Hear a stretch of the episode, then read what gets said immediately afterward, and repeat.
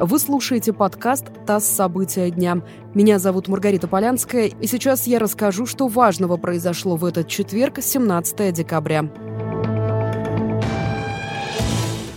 Владимир Путин провел ежегодную пресс-конференцию. В этом году она состоялась в новом формате, по видеосвязи. Кроме журналистов, вопросы могли задавать и обычные граждане. Коротко об основных заявлениях президента.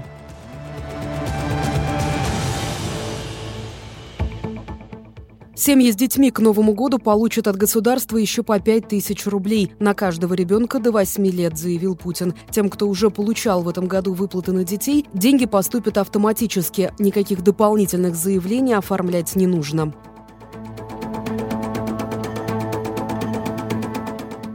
Россия достойно встретила пандемию коронавируса и проходит ее отчасти лучше других стран. По словам президента, падение экономики оказалось меньше, чем в США и ведущих государствах Европы, а система здравоохранения сработала эффективнее.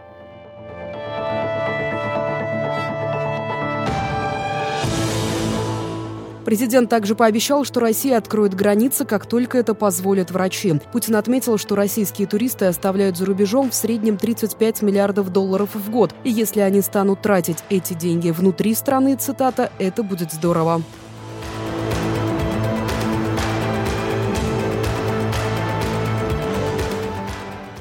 К другим темам. Российские спортсмены на два года лишились флага страны на чемпионатах мира и Олимпиадах. В то же время форма спортсменов может содержать сами цвета национального флага. Такие санкции утвердил спортивный арбитражный суд.